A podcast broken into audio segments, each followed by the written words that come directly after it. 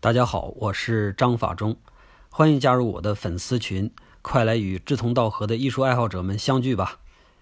加微信号 m e i s h u s h i 一二三，就是美术史的全拼加一二三，就可以加到我们的小助手进群了。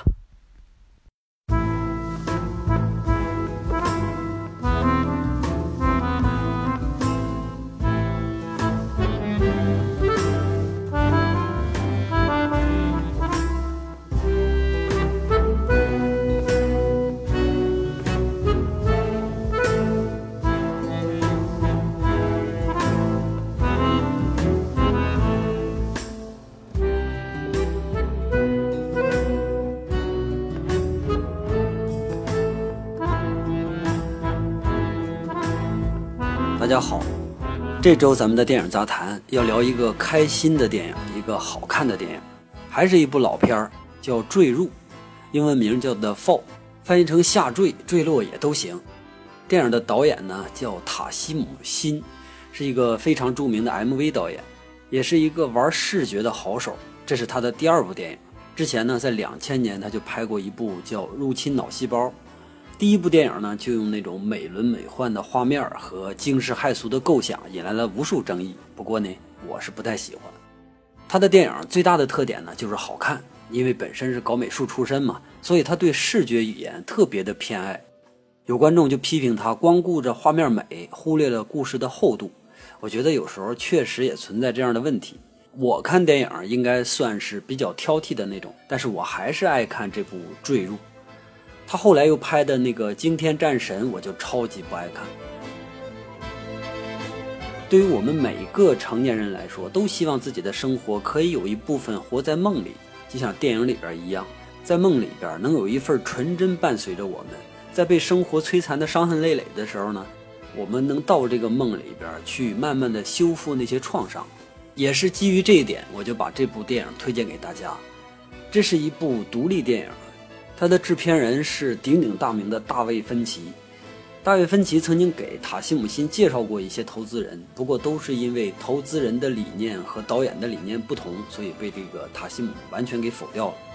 最后呢，他几乎是花光了自己所有的积蓄，又筹集了一些钱，才让电影顺利完成的。由于他没有大的制片公司投资，所以在发行和放映的时候呢，也遇到了不少的难题。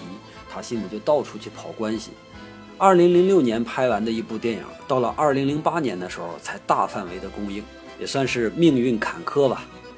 一般对于这类的独立电影来说，很难有太豪华的制作，毕竟手头上没有那么宽裕。但是这部《坠入》是一个特例，为了满足塔西姆的那个画面需要呢，剧组一共跑了十八个国家，换了无数个场景。从电影里边，我们能直接看到像咱们的长城、西藏、漓江，还有。我们熟悉的印度、埃及、罗马、巴黎啊等等，好多好多的场景，还有我们认不太清楚的，像阿根廷的布宜诺斯艾利斯、苏门答腊，还有斐济的蝴蝶礁，还有布拉格的查理斯大桥、土耳其的圣索菲亚大教堂等等等等吧，还有好多好多的印度的美景。光从这些地名上看，这简直就是一部旅游攻略。有这么多的美景来做陪衬，想拍出不好看的东西都难。更何况呢？导演还请来了自己的一些老搭档来精心的设计道具、服装。反正总而言之吧，塔西姆是把这个美梦做得足够的有诚意了。咱们再聊一下演员。这部电影用了一堆不太出名的演员，其中有两个大亮点，一个是李佩斯，在演这部电影的时候，他还不算什么巨星，后来是《霍比特人》里边演精灵王，也就是那个无敌帅精灵王子他爸。我们才发现，这个无敌帅的王子的宿敌居然是他爹，简直是帅到突破天际。从那之后，李佩斯在中国女影迷心里边的那个形象算是立了。其实不光是女影迷，就连某些中老年的男性都开始有点怀疑人生。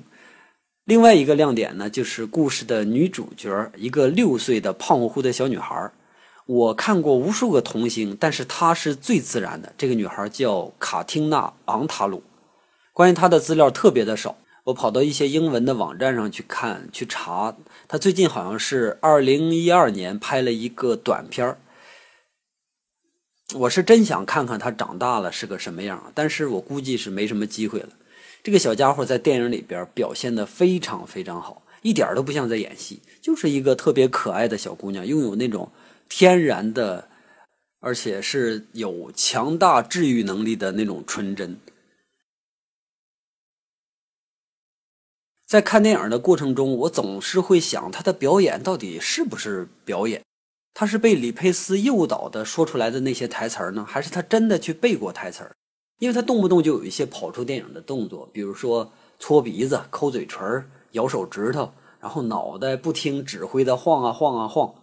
导演估计也是特别喜欢这个不太套路的小家伙，所以呢，就把他所有的这些多余的动作全都给留下来了。这两个人，李佩斯和这个小姑娘卡汀娜，他俩的表演真是太，太赞了啊！接下来咱们讲一下故事的剧情。从故事剧情上来讲，这是一部非常蠢的电影。这个“蠢”不是贬义的啊，我是褒义的“蠢”，它是指的他特别智慧的制造了一些简单而且效果非常好。有的电影就喜欢故弄玄虚来掩饰表达和内容上的缺陷。但是有一些电影呢，就会利用卖傻。不知道大家有没有看过《弯刀》，这就是一部特别蠢的电影。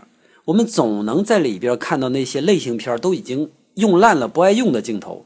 如果你在一部电影里边只用几个，那是真蠢；如果你的电影整个都建立在这种蠢的基础上呢，那它蠢就蠢的可爱了。这个例子可能举的不是很好，我们再举一个。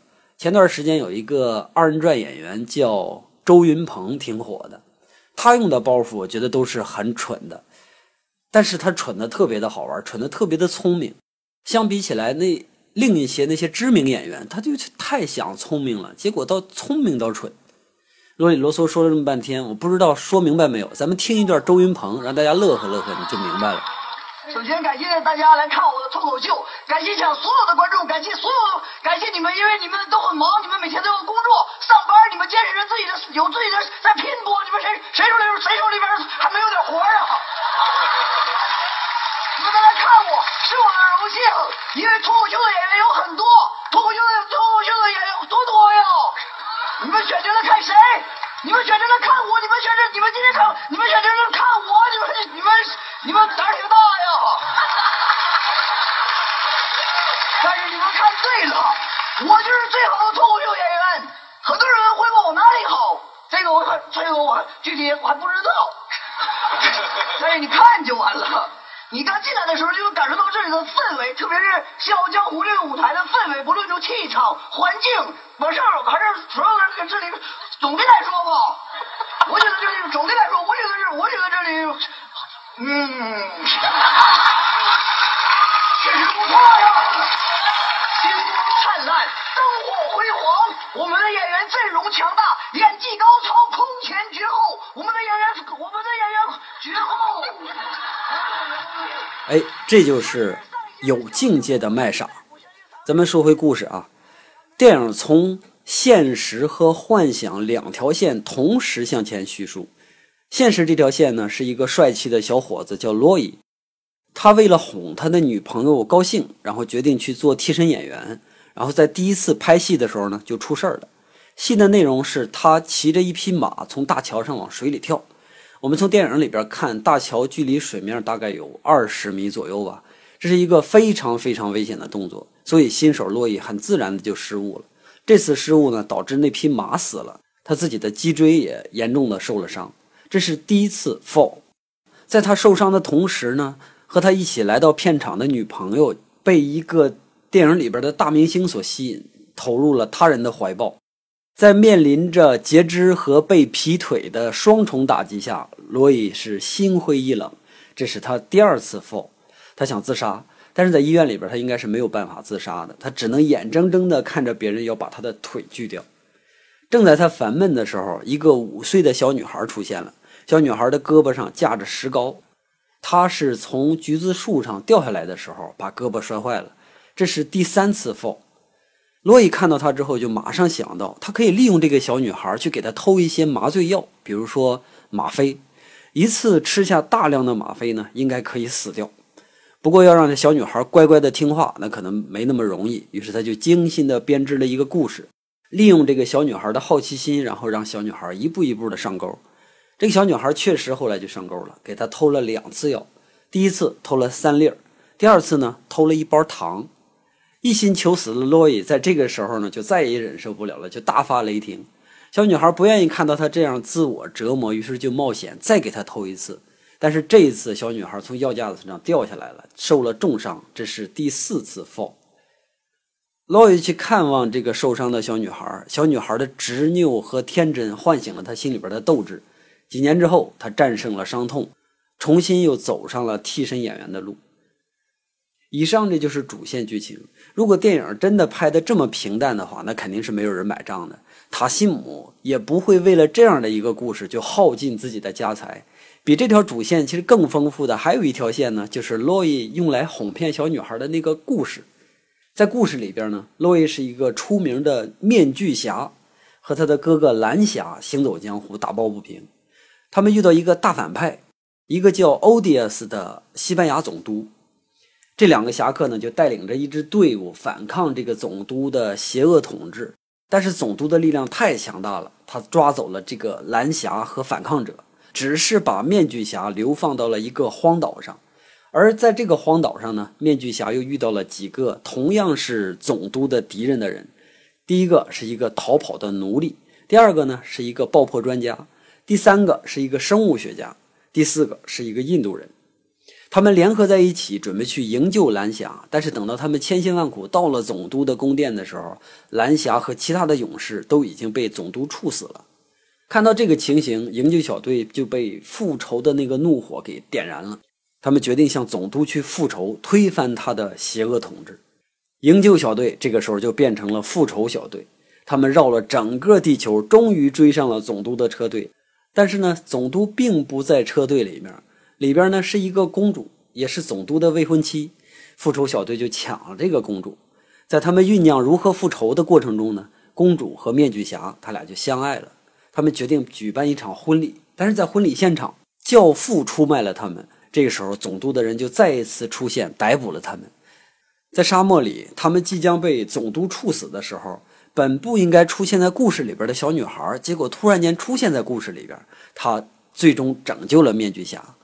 但是如果故事按照这套系统去拍的话，那比第一个版本也好不到哪儿去。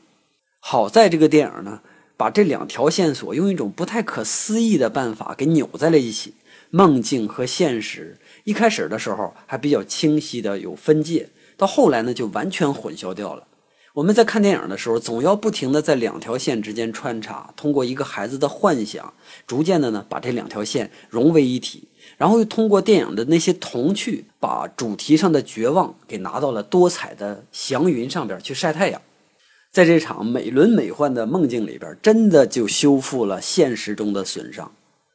关于小朋友拯救大人的故事，其实还有一部电影演得非常好，叫《阳光小美女》。这名字有点恶劣，是吧？但是电影确实非常的好。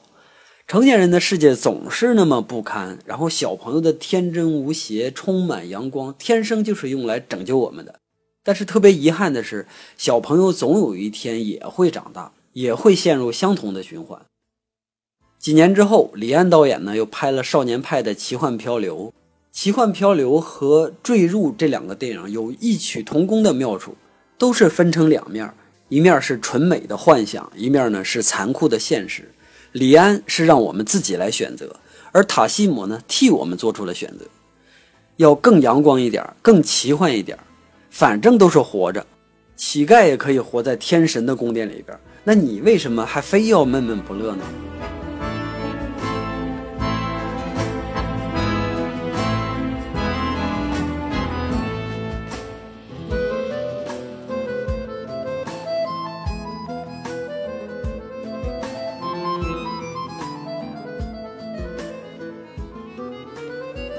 如果说现实和梦幻这两条故事线的交融是一个电影的闪光点的话，那这部电影还有整片星空可以去挖掘。比如说，在电影里边，导演大量的运用了超现实主义绘画的形式，给我们带来了完全不一样的视觉体验。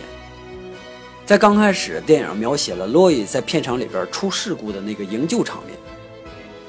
本来这个场面应该是很糟糕、很混乱的，但是导演呢用超慢的镜头。把这种混乱给巧妙地抵消掉了，我们在看的时候，不但感觉不到当时的紧张，相反呢，还能感觉到一种戏剧性的颠覆。这就是超现实的特点。超现实不是虚构，它完全是现实，只不过它是现实的一种重组。我们可以这么简单的理解一下超现实主义，就是把现实的元素又给它拆解重组成一个非现实的场景，这基本上就是超现实主义了。至于它的内容表达是什么，这个东西对于画来说重要，对于我们理解超现实主义来说不重要。你可以理解它表达战争，可以理解它表达任何东西，但是超现实主义给我们带来最大的是一个视觉上的感官体验，从而引发我们去思考它要表达什么。当然，我这么说超现实主义是有点简单粗暴的理解，但是为了方便我们非美术专业的从业人员去理解。呃，这个也算是一个浅薄的说法吧。在第一次世界大战之后，法国的文坛首先是先兴起这股风潮，然后呢，它延伸到了绘画上，从而进一步影响到了其他的艺术门类。我们熟悉的超现实主义画家有达利、玛格丽特、契里科。我在节目的文本里边放了几张画，大家可以看一下。第一张呢，就是达利的《记忆的永恒》，这张画非常的出名，大家估计都看过。我们可以在画里边看到一些瘫软的时钟，瘫软本身呢是一些软物质的特性。达利把它置换到了时钟身上，时钟就有了新的意义。还有呢，就是地上躺着那个不知道是什么东西的物体，有点像马或者是牛的那个外形，它又有一只人类的闭着的眼睛。这种创造呢不是全新的，而是一些旧有的形象又重新给它组合了起来。从而让观看者完全改变了认识它的一种方式。第二张画是玛格丽特的作品，大家看的可能会稍微少一些。我们看到天空里边有无数个人像罗列在一起，就像雨点一样。人物和雨点之间这种置换非常的不合理，但是效果呢又是那么的惊人。有人看到画之后，马上就会有反应，说这画面里边这些戴礼帽、穿大衣的男人千篇一律，他们长得都一个样。面容麻木，不就是现代人的写照吗？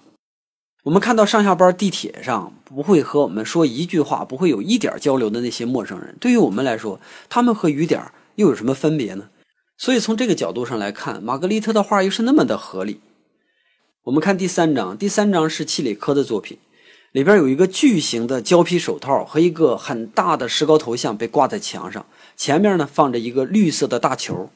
这个看起来毫无意义的画面，给我们带来了一种紧张的、诡异的，而且是不祥的那种气氛。所有的物体都是我们常见的，只不过就是它们被放大了数倍，再次出现在我们面前的时候，它们就完全改变了意义。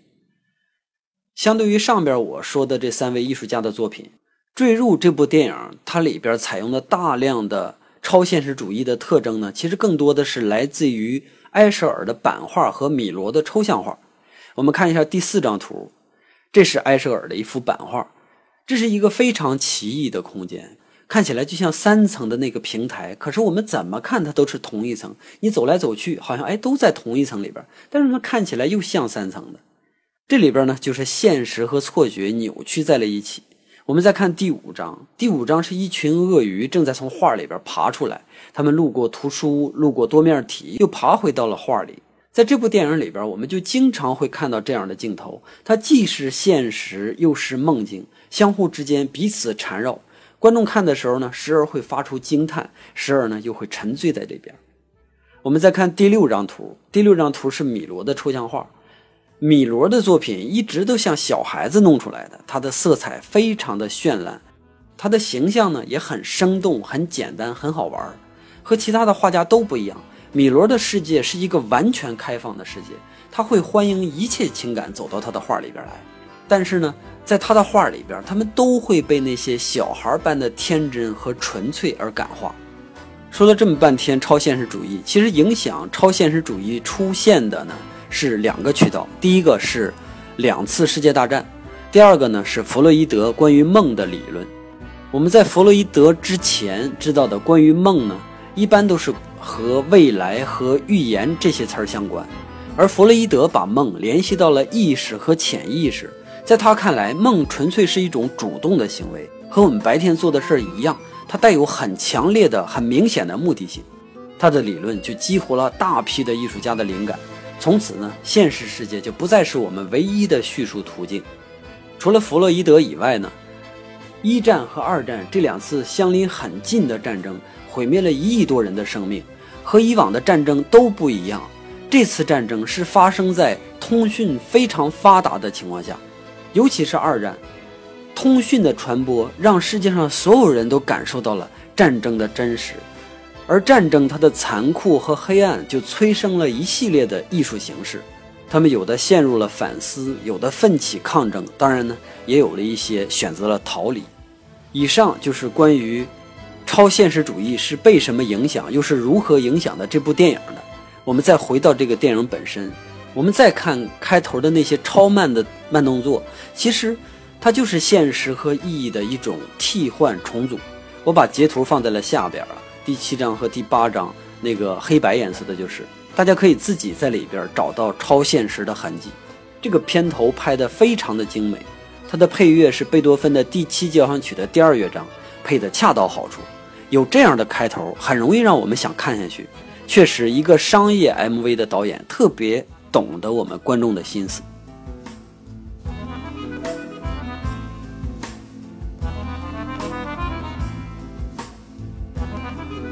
接下来就是小胖妞出现了，她一点都不扭捏，大大拉拉的啃着自己的手指头。她所在的是一所教会医院。小胖妞呢，写了一封莫名其妙的信，从二楼丢给楼下走过的修女护士。可是风把信给吹到了一楼的病房里边。这个信是很重要的东西，就算跨越千山万水，他要把它拿回来。医院的走廊被刷成了淡绿色。黄色的阳光从窗户里边洒进来，画面就像被笼罩了一层暖融融的蜜糖一样。这个画面不像契里克的画面，充满了诡异和不祥，它更像是米罗的那种烂漫。小女孩穿过长长的病房，走到走廊里，一把椅子上的玩具狗就像病房的守卫一样，一动不动地坐在那儿。小女孩还在犹豫，到底要不要冒这次险。从二楼病房到一楼的病房，是她从来没有走过的路。他不知道这条路上有可能会发生什么，但是犹豫了几秒之后，他还是要出发，去找回那封最重要的信。在二楼的走廊的尽头，有两个成年人正在吸烟，他们都是 nobody，都是玛格丽特那些戴礼帽、穿大衣的男人。有一个穿着非常怪异的人走进了一扇门，这个怪人呢，就像故事里边的大坏蛋，他们头上戴着大大的头盔，一定是要掩饰他们丑陋的面容。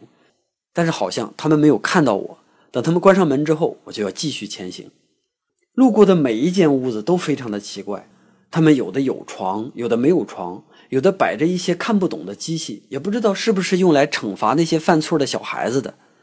还好我没有犯错，我只是要找到我被风吹走的那封信而已。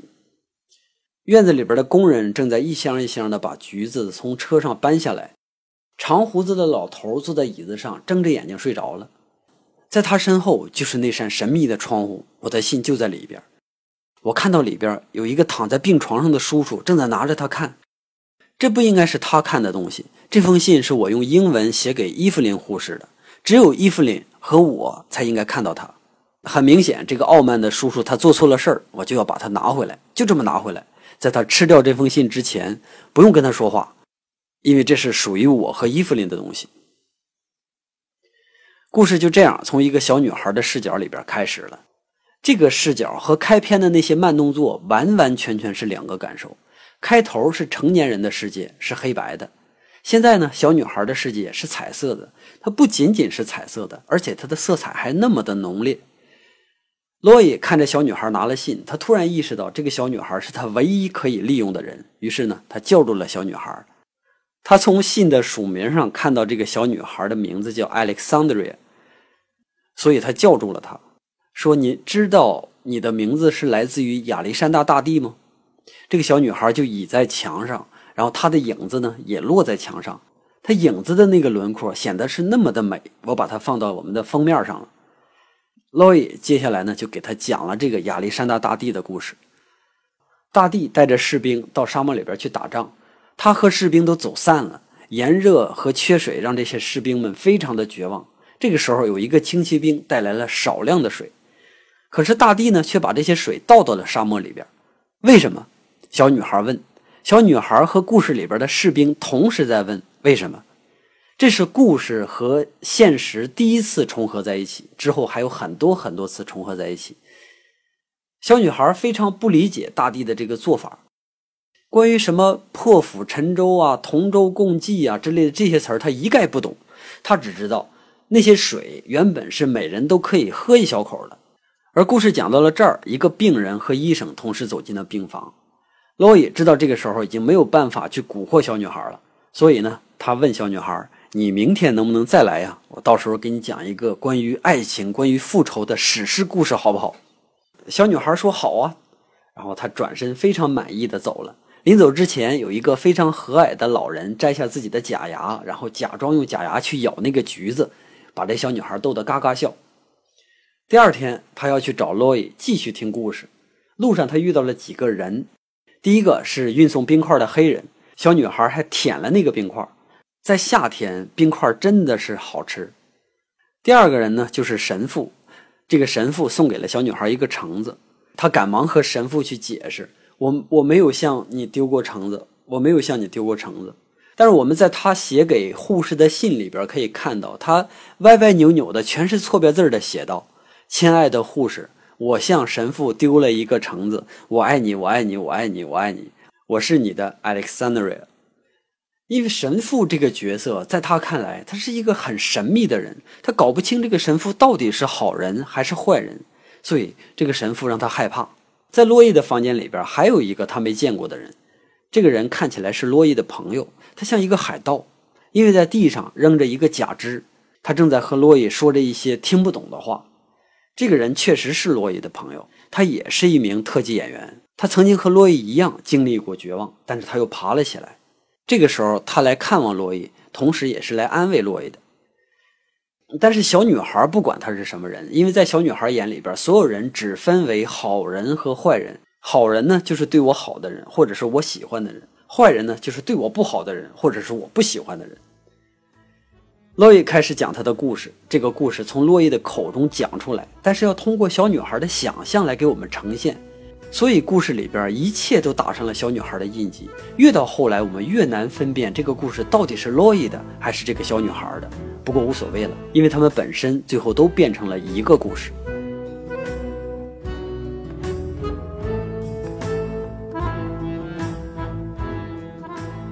在一个美丽的岛屿上，有四个人正在焦急地等待消息。他们分别是被解放的黑人奴隶奥塔班加。这个黑人呢，长得应该像那个运送冰块的那个黑人，他身材壮硕，头顶上戴着一个羊角的头盔。我不知道这个头盔的出处，但我估计应该是小女孩对那种勇武的外族人的一种非常怪异的理解吧。因为在小女孩看来，他是主人公的朋友，他就应该是一个很厉害，同时呢也很友好的黑人。第二个人是一个爆破专家，叫路易吉，看起来他胖胖的。他长得应该像洛伊的那个海盗朋友，路易吉穿了一个黄色的长袍，在袍子的后面绣着火焰。爆破应该是他的拿手好戏，可能是女孩不知道海盗应该戴什么样的帽子，于是呢，他就给他安排了一个红色的像教皇那样的帽子戴在了路易吉头上。但是小女孩知道海盗手里边应该拿着一把海盗式的喇叭枪，于是路易吉也拿了一把。第三个人是一个生物学家，叫达尔文。他看起来就像医院里边的一个年轻的医生。作为生物学家，他应该和别人都不太一样，所以他应该穿一件像动物一样又大又毛茸茸的一件衣服，然后脑袋顶上戴一顶圆帽。同时，他还有一只猴子叫华勒斯。洛伊形容这个华勒斯是又聪明又腼腆。第四个人，也就是最后我们故事的主角。作为英雄，他看起来应该像女孩死去的父亲。没有人比他父亲更了不起。他的口音也应该像小女孩一样。当然，这个不是小女孩设计的，而是洛伊用来讨好小女孩的设计。在小女孩的设计里边，她身穿着绣着金黄色花边的坎肩儿和一条像裙子一样飘逸的裤子，戴着一个三角的黑色帽子和一个黑色的面罩。后来呢，这个形象就从小女孩的父亲慢慢的变成了洛伊，因为这个小女孩觉得洛伊看起来更像那个侠客。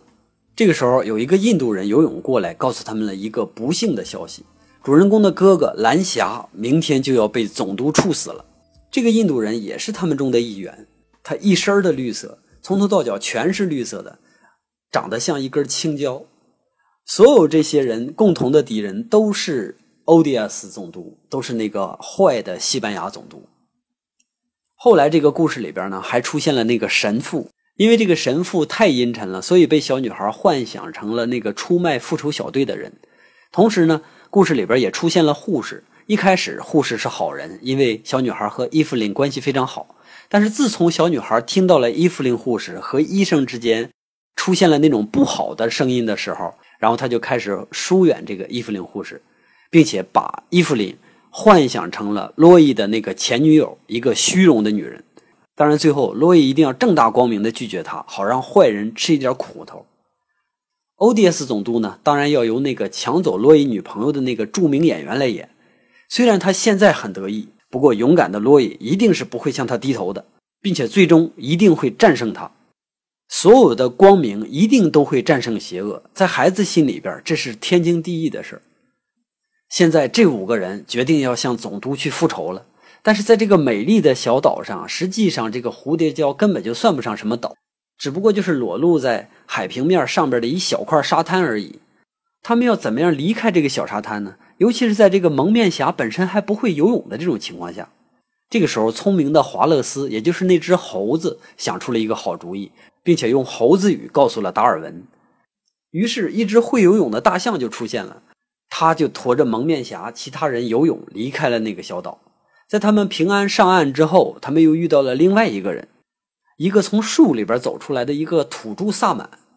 不过，他全身都涂满了颜色。样子呢也模糊不清，说话也是只有达尔文才能听得懂。我觉得这个形象的出现，完全是因为这个小女孩在现实里边找不到一个合适的形象，一个合理的形象跟她去对应了。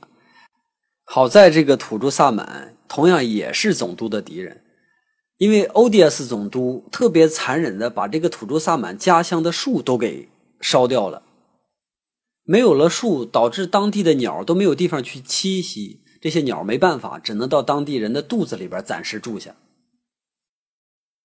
蒙面侠很高兴地接受了这个新队员，他们很快就到了总督的府邸。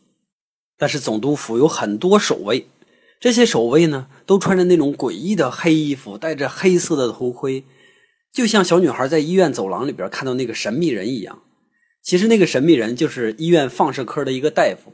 在早期，放射科的医生都会穿一些防辐射的衣服，而那些衣服的设计呢，可能不那么自然，所以在小朋友眼里边，他们就特别的恐怖。那小女孩自然而然就会把这种恐怖替换到了这个坏总督他那些手下的身上。复仇小队在门口设计杀死了几个守卫，等他们打开大门的时候，却发现那个土著萨满居然在庭院里边已经放倒了上百个守卫。这个行动让蒙面侠和他的队员们大吃一惊。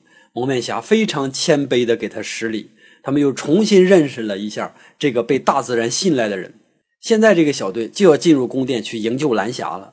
不过，这个蒙面侠突然间停下，扭头对着观众说：“还不是现在，现在我们要先玩个游戏。”这是第二次梦和现实、故事和现实之间重叠。他同时是蒙面侠对着我们观众说的话，也同时是洛伊对着小女孩说的话。因为洛伊想利用小女孩的好奇心，让她做一件事儿，只不过这是一个测试啊，他要测试一下自己的脚到底还有没有知觉。当他知道他自己的下半身彻底废了之后，他现在只有一个念头，他要让小女孩听他的话，去帮助他偷药，来完成他自己的自杀。但是对于小女孩来说，这个故事讲到坎节这儿，她肯定是不愿意停下，在她脑子里边还仍然在继续。然后洛伊就问他。你想让我现在就结束这个故事吗？这其实是一种威胁。这个小女孩马上就摇摇头。老李现在就知道我已经完全控制住这个小女孩了。只要这个故事继续，这个小女孩就会听我的。当然现在不着急，因为病房里边同时还有两位其他的病人。等到时机一到，他就可以开口请求他。于是故事继续。当这个复仇小队到了大厅的时候，蓝霞呢已经被吊死了，总督也早就逃离不见了。看来这个故事还有很久很久才能结束。不过他现在讲不下去了，因为这个时候和戴假牙的那个老人谈话的那个病人过来，非常粗鲁的打断了他们。他是一个很奇怪的病人，看起来他很健康，可他就是不舒服，他非常的不舒服，以至于看什么东西都会难受。他有一个妻子，有好几个孩子，但是他们只能让他更加难受，所以他就躲到医院里边，因为在医院里边他能稍微的舒服一点。一个青壮年就这样在病房里边一直住着，吃着医生给他的安慰剂。小女孩和洛伊刚才的那些谈话，很明显是打扰到他了。他没有办法对付洛伊，所以他只能对着这个小胖妞撒气。然后洛伊就阻止了他。在两个人的争执当中，这个奇怪的病人的钥匙掉在了地上。这个钥匙呢，通往他的药箱。他的药箱里边有很多很多的止疼药。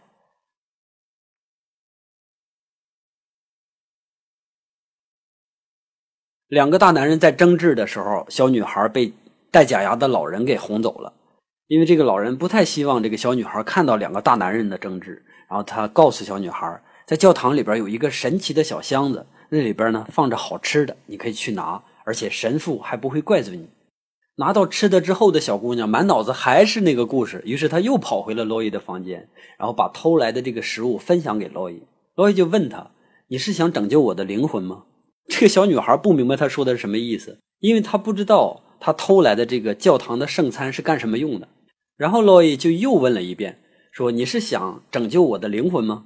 这个小女孩就说：“啊。”然后无论洛伊怎么去解释，这小女孩都是说：“啊。”因为她完全听不懂。看到这儿的时候，我就会发自内心的去笑出来。我们可以去向一个成年人解释一件事，用简单的来解释一个复杂的。但是在我们面对孩子的时候，我们会发现自己所有的智慧都是那么的有限。我的孩子也总会问我一些问题，他就让我发现我自己远比我自己以为的要虚弱很多。孩子这面镜子可真的不要去随便照，因为照到的全都是大人的残缺。当然，故事还在继续天马行空的展开，后面还非常非常的好看。但是我们的节目不得不在这儿就要停下了，因为我觉得语言很难完全叙述清楚画面所带来的那种震撼。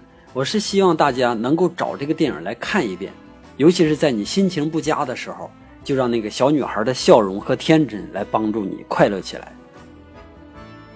这周的节目又更新晚了，然后请求大家原谅吧。下一周我争取准时更新。今天咱们的节目就到这儿，咱们下周再见。